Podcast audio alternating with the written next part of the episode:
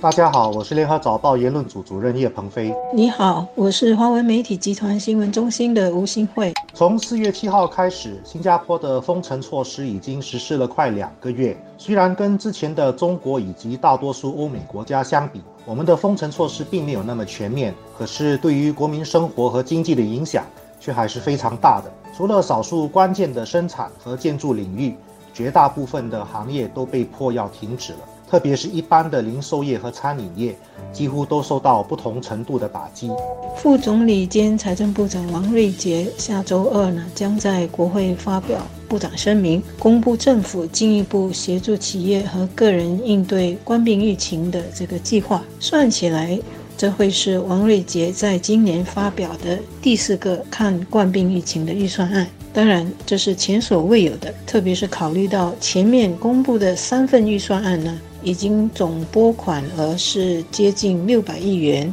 而且还动用了两百一十亿元的这个国家储备。虽然政府至今已经推出了今年第三个财政预算案，救济受到影响的行业，保企业、保员工、保经济，可是经济无法正常运作那么久，一些中小企业可能撑不下去。有办法继续维持的，可能也得考虑裁退一些员工来节约成本。所以可以想象，失业的人数必然要增加。况且，从六月二日开始的解封也是很谨慎的，分三个阶段落实。也就是说，还有不少企业没有办法在六月二号正常的运作。政府在宣布分三个阶段解封时，也没有把话说死，因为在其他国家的经验说明，疫情死灰复燃，出现第二波的可能性是存在的。如果在第一阶段解封的时候，不幸出现第二波疫情，那么原本计划的四到六周可能就得延长，甚至不排除部分的收紧。这样的话，就会有更多的企业可能要倒闭，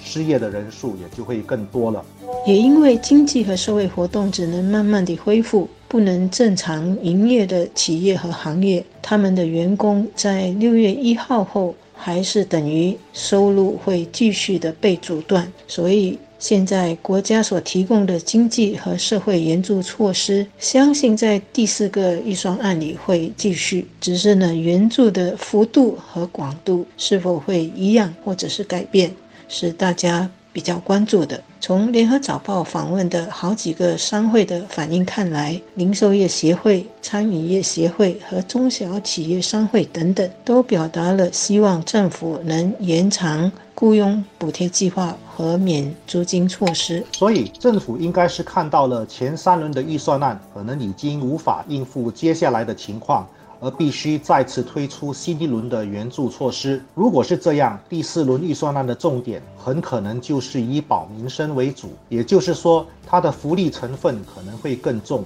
因为不少人的储蓄已经因为阻断措施期间收入减少或完全终止而消耗了不少。一旦更多的企业无法正常开工，或者更多的企业倒闭，更多的人失业，很多家庭就会陷入困境，而且。跟之前三轮预算案的精准援助不同，我猜想第四轮的预算案可能会比较全面，很多援助的条件会放宽，让更多的人受惠，这是有必要的。很多家庭接下来会面对越来越大的财务压力，这些家庭在病毒阻断期间，因为种种生计上的不确定性，已经面对了不小的心理压力。如果再加上失业问题的困扰，很容易就会引起其他的社会问题。因此，我们期待第四套预算案能够及时协助那些有需要的国人，让他们能够平稳地度过这个难关。我们不知道三个阶段的解封措施到底需要多长的时间最终落实，我们也不清楚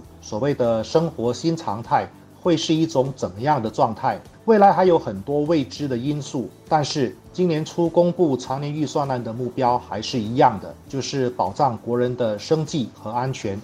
不过，即使有政府的这些援助措施，相信还是会有一些企业，因为这么长时间，差不多是两三个月没有正常的营业收入，而面对了近乎倒闭。或者是必须裁员的情况。这也意味着第四个应对疫情影响的预算案呢，也需要在社会援助这一方面加大力度，就包括协助被裁的这些中低收入家庭成员，尤其是他们的子女的学费和生活费。以及呢，被裁的这些人员本身，怎么可以在工会和社会的帮助下，尽快接受培训来转业，尽快的找到工作？另外呢，即使是开始恢复营业的企业和行业，在新常态下的这个运作方式，会增加许多成本。最简单或者最直接的成本。就是他们需要为了保持卫生清洁和保持安全距离所需要添购的器材或者装备等等。在目前经济还低迷的情况下，慢慢恢复营业的企业，相信还要挣扎好一段时间才能够取得比较稳定的收入。那么在挣扎求存的期间，租金和人工成本等等，同样需要缓冲他们周转不灵的问题。这就是第四个预算案配套应该要关注的。最后，政府的援助虽然非常重要，但这毕竟是治标不治本。国人最终还是希望能够靠自己的力量独立生活。我们只能希望疫苗和特效药尽早出现，让世界能够恢复正常的生活。